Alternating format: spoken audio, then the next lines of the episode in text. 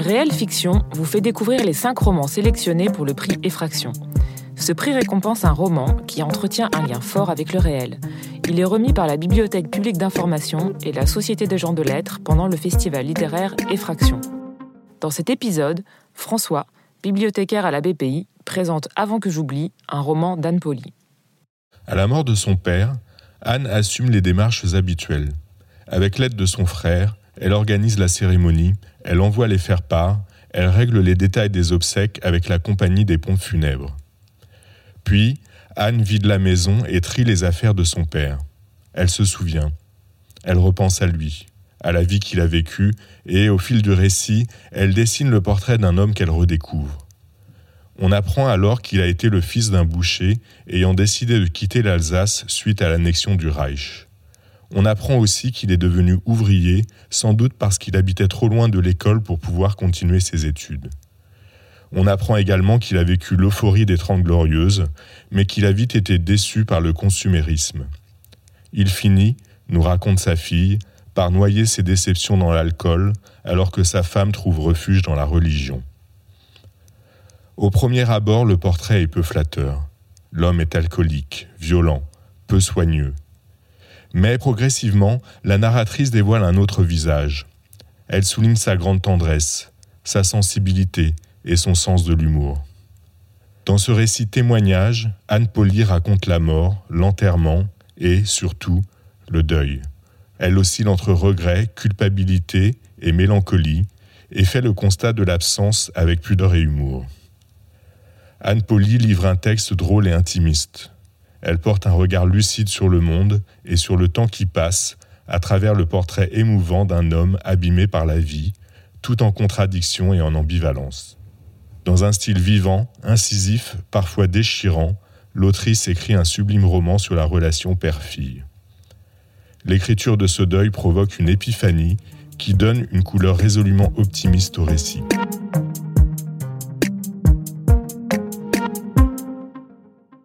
Une fois devant le presbytère de l'église Saint-Joseph, une pauvre église de banlieue au crépi beige donnant sur un parking égayé par de déprimants massifs de graminées, j'ai respiré un grand coup et je suis entré sans sonner comme on entre chez une vieille tante un peu sourde. Sous le porche, j'ai toqué à une petite porte vitrée et André est venu m'ouvrir. Le vieil homme à lunettes triple foyer, vêtu d'un pull parme tricoté main, ne m'a pas reconnu et n'a pas davantage compris mon Bonjour, je suis Anne, la fille de Jean-Pierre Poli. Il est décédé avant-hier. Il m'a invité à rentrer et à m'asseoir, ce que j'ai fait. Ensuite, il s'est assis à côté de moi, a ouvert ses mains sur ses genoux et a simplement dit Seigneur, reçois nos prières car notre frère est mort. Tu l'as rappelé à toi, et nous te le confions. Puisses-tu l'accueillir dans ton royaume Puis il s'est retourné vers moi un peu confus. Qui est mort, as-tu dit? Mon père, Jean-Pierre Poli. Ah oui Ah bon? Jean-Pierre est décédé Mais c'est arrivé quand? Il y a deux jours. Là, dans ses yeux, un petit personnage est monté sur une échelle pour allumer la lumière. Ah, tu es donc Anne J'aimais énormément ta mère Françoise, une femme très bonne, d'une grande gentillesse. C'est bien triste. Pauvre Jean-Pierre. Et de quoi est-il mort? Il a fait un arrêt cardiaque. Il avait un cancer.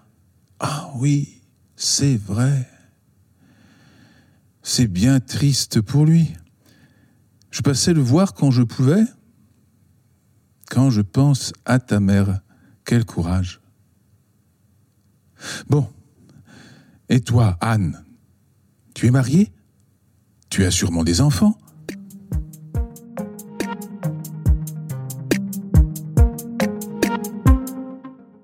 Qu'est-ce que l'écriture du deuil et comment ce livre s'inscrit-il dans ce type de récit? Pierre-Louis Faure, professeur de littérature. Alors effectivement, euh, avant que j'oublie, pourrait s'inscrire dans ce qu'on appellerait euh, les écritures du, deuil, qui en fait s'inscrivent dans plutôt une, tradition qui serait une tradition du discours funèbre.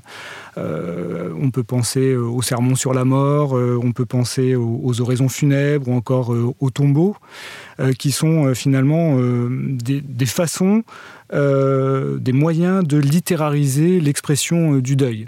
Et euh, le livre d'Anne Poli s'inscrit vraiment dans cette dans ce, dans ce flux euh, qui est particulièrement euh, important avec euh, le, rapport à l'autobiographie, le rapport à la fonction testimoniale de l'écriture et puis aussi le rapport à la fonction réparatrice qui, dont on parle énormément en ce moment en littérature contemporaine.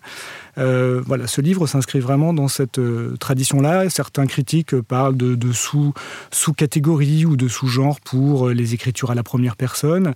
et c'est vraiment quelque chose qu'on retrouve euh, tout au long de la littérature, peut-être qui commence à vraiment se marquer davantage au XIXe siècle, au moment où on va euh, euh, hyperboliser le, rapport à la mort avec, les, avec les romantiques.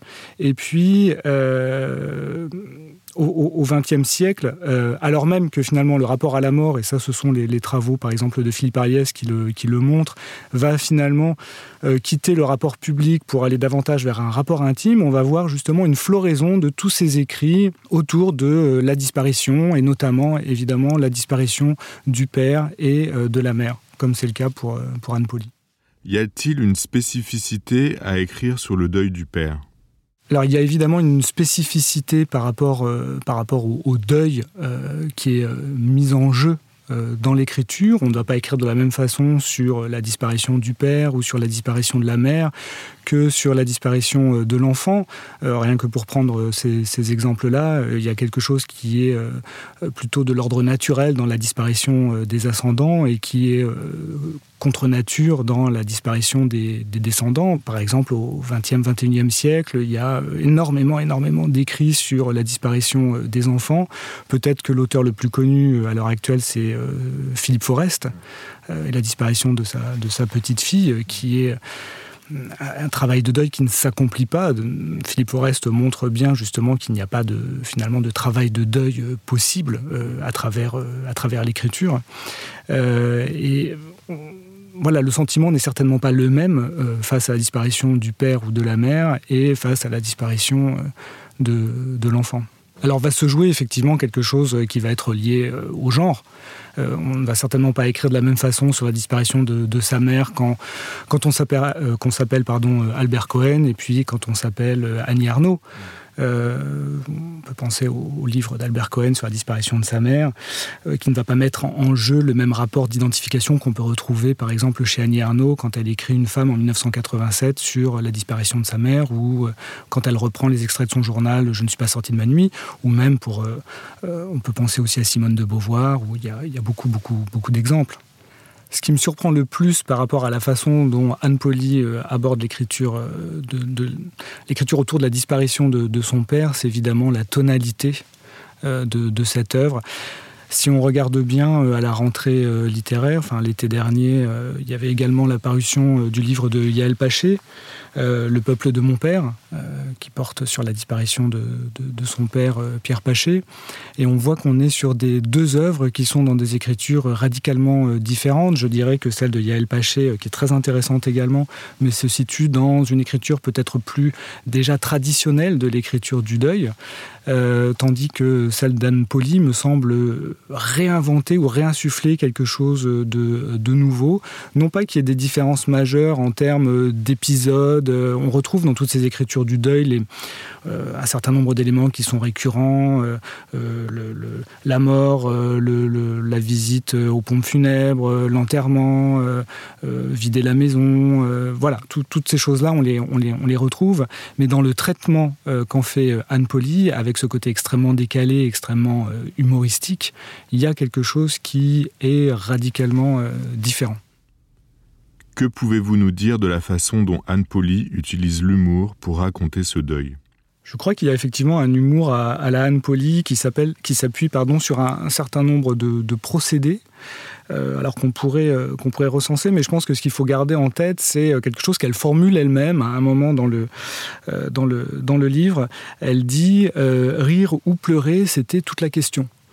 Et je crois que c'est vraiment la dynamique de, de, de son œuvre, c'est le choix de faire non pas euh, la part belle euh, au pathos, mais de faire la part belle finalement euh, au rire et à l'humour. Et on n'est pas dans un rapport d'exclusion comme elle pouvait le formuler quand elle disait rire ou pleurer, c'était toute la question. On est dans un rapport qui est vraiment un rapport d'inclusion. C'est à la fois rire et pleurer. Plusieurs reprises, on, on, voit ça dans le, dans le, dans le texte, lorsqu'elle dit à, sa compagne Viens, c'est un drôle de théâtre, on va rigoler. Euh, il y a euh, une saisie du monde autour du deuil, de cette vie, autour de la disparition, qui est vraiment d'ordre théâtral. On peut penser euh, évidemment à, Beckett, même si le lien est, extrêmement ténu, mais chez Anne Poly, il y a quelque chose qui est de l'ordre de le malheur est ce qu'il y a de plus drôle, ce, que, formulait également, également Beckett. Donc cet humour, il va s'appuyer sur euh, le, décalage, par exemple la célébration du père, dont on va retenir qu'il était fort en mots croisés. Donc on est face à quelque chose qui est relativement euh, inattendu. Euh, des, formules, peut-être que parmi celles qui sont appelées à, à durer. Euh, il y a euh, celle de la messe qui est euh, décrite comme étant la plus longue de la chrétienté, avec le, personnel des, croque, des, croque-morts, grosso modo, puis tout le personnel ecclésiastique qui sont assimilés à des zombies. Donc on change radicalement d'univers. Pour traiter quelque chose de religieux et de sacré, on va vers une sorte de, trivialisation assez, assez importante. Il y a également le, le recul qui est pris par rapport à, soi euh, lorsqu'elles arrivent pour la préparation de la messe euh, avec tous les personnages euh, truculents hein, comme le, curé, le père, le André, les, zombies dont j'ai déjà parlé, mais également tous les accompagnants pour les chants, etc.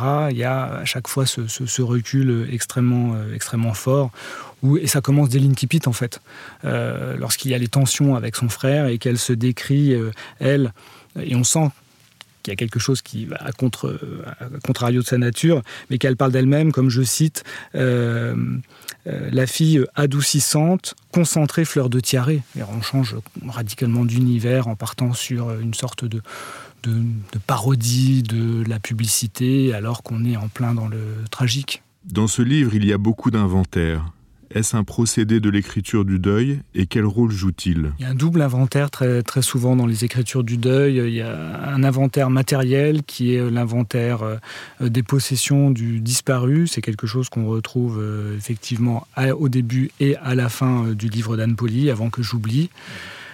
Qui est un livre qui est saturé par les objets, euh, de, toutes sortes, avec une réflexion très forte sur ce que vont devenir les objets euh, dans euh, le choix qu'on fait de les garder ou de ne pas les garder. La question de la trace est très importante. Donc ça, c'est très récurrent dans les écritures du deuil, la trace. Qu'est-ce qu'on va garder du disparu? Qu'est-ce qu'on va garder également du temps disparu, puisque c'est pas seulement la personne qui, part, c'est aussi une époque.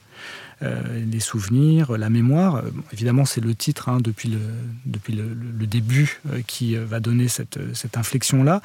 Mais donc très concrètement sur les, le, côté, le côté matériel, sur la fin du livre, elle va enregistrer, elle raconte comment elle enregistre les sons, elle raconte comment elle prend en photographie aussi la disposition d'un certain nombre d'objets dans la, dans la maison de, de son père, et puis qu'elle se demande très concrètement euh, finalement ce qu'on va faire de, tous ces objets, de ce bric-à-brac complètement insolite, cet inventaire à l'après-vert qu'on peut faire effectivement euh, du, des possessions du, disparu. Et il y a une réflexion qui est une réflexion euh, très forte sur finalement la disparition, comment on va orchestrer la disparition en mettant au garde-meuble, et puis ensuite on va oublier ce qu'il y avait euh, au, garde-meuble, et c'est comme ça que va s'orchestrer la, disparition des objets, des choses, et puis aussi euh, de façon un peu métonymique, la personne qui était, la disparition de la personne qui était possesseur de ces, de ces choses. Puis cet inventaire, évidemment, c'est aussi un inventaire moins matériel, mais beaucoup plus humain, beaucoup plus intime de tout ce qui a été vécu avec le, avec le ou la disparu, ici en l'occurrence avec, euh, avec son père, toutes les, toutes les incompréhensions, tout, tout, tout ce qui a fait le ressort d'une relation euh, complexe. Est-ce que vous diriez de ce roman que c'est un roman familial? Je crois qu'indéniablement c'est un roman euh, familial, articulé autour de, trois protagonistes euh, principaux, euh, si je commence à les fictionnaliser un petit peu, mais effectivement le, frère, la sœur et puis euh, le père. Et en arrière-plan, la figure de la mère, euh, qui revient de multiples occasions. Euh, à chaque fois que la narratrice euh, explique qu'elle a perdu son père, on, rappelle toujours le souvenir de, sa mère. Elle-même revient sur ses souvenirs avec sa mère lorsqu'il fuyait le père alcoolique, lorsque il y avait des, des, moments difficiles dans leur vie familiale. Donc le livre retrace tout cela, et en cela c'est vraiment un, livre familial, et puis c'est, euh, le dit à plusieurs reprises, mais euh, c'est euh, une une famille de cinglés. ils ont tous quelque chose. Euh, en tout cas, le, terme, je le lui emprunte. Hein. Euh, elle parle de déglingos aussi euh, à plusieurs, plusieurs reprises. et tous les portraits sont, sont en nuances. aussi bien le père que le frère. Alors, il y a beaucoup d'oxymores qui sont utilisés pour décrire le, le père. Quand elle va dire que, par exemple, c'est un, despote déguisé en guide, de montagne que c'est un monstre, mais un monstre attachant, que c'est un ogre, mais un ogre timide. Euh, il y a aussi des portraits euh, très drôles du, frère. Euh, un mec pratique, mon frère, avec ses révoltes tardives. Toute la scène où il ne veut pas investir dans le, dans le, dans le, cercueil, par exemple, est assez, est assez drôle. Ou quand il ne veut pas utiliser des timbres, il veut utiliser des timbres verts, postelantes, pour envoyer les, les faire-part. Alors que la narratrice lui dit mais les faire-part vont arriver après. Donc il y a euh, toutes les, résistances de, ce frère blessé aussi par sa relation avec le père. Mais Anne Pauly remet tout cela euh, en, perspective dans, ce texte et elle tisse vraiment un texte articulé autour des quatre membres de la famille.